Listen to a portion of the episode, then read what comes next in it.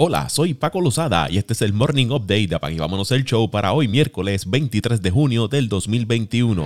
Y Andre Ayton donkeó un pase de alley de Joe Crowder cuando restaban 0.7 décimas de segundos para finalizar el partido dando a la Phoenix una victoria 104-103 sobre los Clippers de Los Ángeles en el segundo juego de las finales de conferencia del oeste. Los Suns estaban abajo por un punto restando 0.9 décimas cuando Crowder lanzó un pase alto desde la línea de fondo y Ayton pudo elevarse sobre la defensa de Zubac para anotar el balón. Los árbitros pasaron alrededor de un minuto revisando la jugada antes de dictaminar que el canasto fue válido. Los Clippers no pudieron hacer un disparo efectivo en los últimos 0.7 segundos, lo que selló el triunfo para Phoenix. Suns ahora tienen ventaja de 2 por 0 en la serie, que se mueve a Los Ángeles para el tercer juego el jueves en la noche. Los Clippers volverán a luchar contra una desventaja 2 por 0 por tercera vez en esta postemporada, después de remontar para vencer a los Mavericks y Jazz en las primeras dos rondas. En cuanto al regreso de Chris Paul a cancha, los Suns están optimistas y esperan que el armador regrese para el tercer juego el jueves. El jugador de 36 años se perdió los primeros dos juegos de la final de conferencia, luego de ingresar a los protocolos de salud y seguridad de la NBA el 16 de junio. Por su parte, los Clippers tampoco han podido contar con su estrella Kawhi Leonard, quien ha estado fuera desde el quinto juego de las semifinales de conferencia debido a un esguince de rodilla.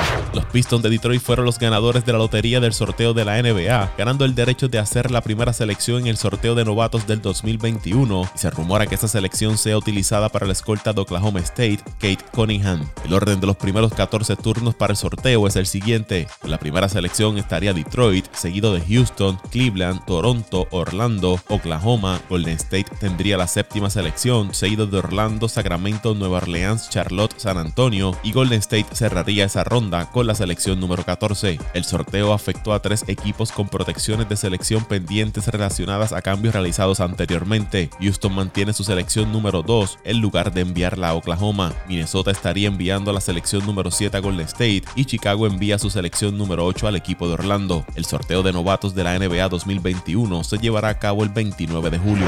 El armador de los Raptors de Toronto, Kyle Lowry, nos unirá al equipo de los Estados Unidos para los Juegos Olímpicos de Tokio. Lowry rechazó una invitación para ser integrante del equipo debido a su inminente agencia libre, así lo informó Adrian Wojnarowski de ESPN. El conjunto de Estados Unidos está comenzando a tomar forma tras los compromisos de varias estrellas de la NBA, entre las cuales se encuentran Bam Adebayo, Bradley Beal, Devin Booker, Kevin Durant, Draymond Green, James Harden, Drew Holiday, Damian Lillard, Kevin Love, Chris Middleton y Jason Tatum.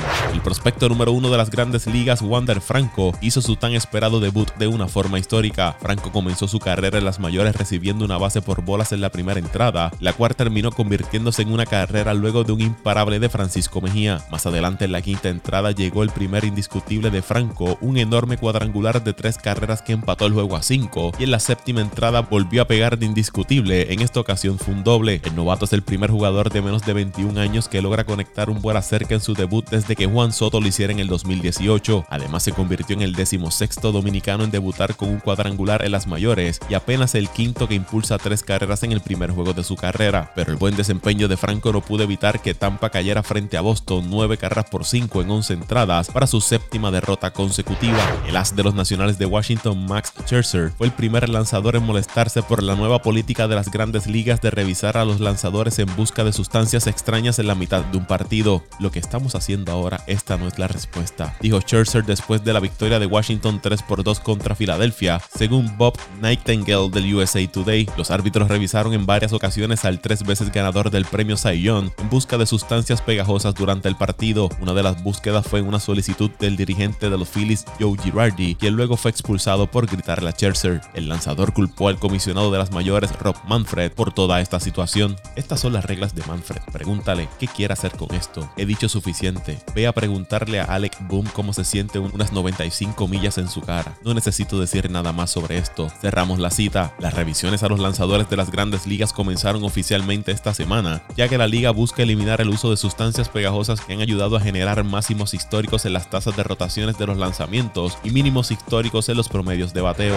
El jardinero de los azulejos de Toronto, George Springer estuvo de regreso a la alineación del equipo después de perderse 66 de los primeros 70 partidos del conjunto. Springer estuvo como quinto bate de la alineación de Toronto y se fue en blanco en cuatro oportunidades en un partido en el que los azulejos vencieron 2 a 1 a Miami. Toronto hizo en Springer su inversión más significativa de la temporada baja, otorgándole un contrato de 6 años y 150 millones. El ala defensiva de los Raiders de Las Vegas, Carl Nassif, ha recibido un fuerte apoyo desde que anunció que es gay y eso no se limita a varias estrellas y equipos de la NFL. La camisa número 94 de Nassif es la más vendida de la NFL en la red Fanatics desde que hizo su anuncio el lunes. El joven de 28 años se convirtió en el primer jugador activo abiertamente gay de la liga y donó 100 mil dólares a una organización sin fines de lucro que brinda intervención en crisis y tiene como objetivo prevenir el suicidio de jóvenes dentro de la comunidad LGBTQ.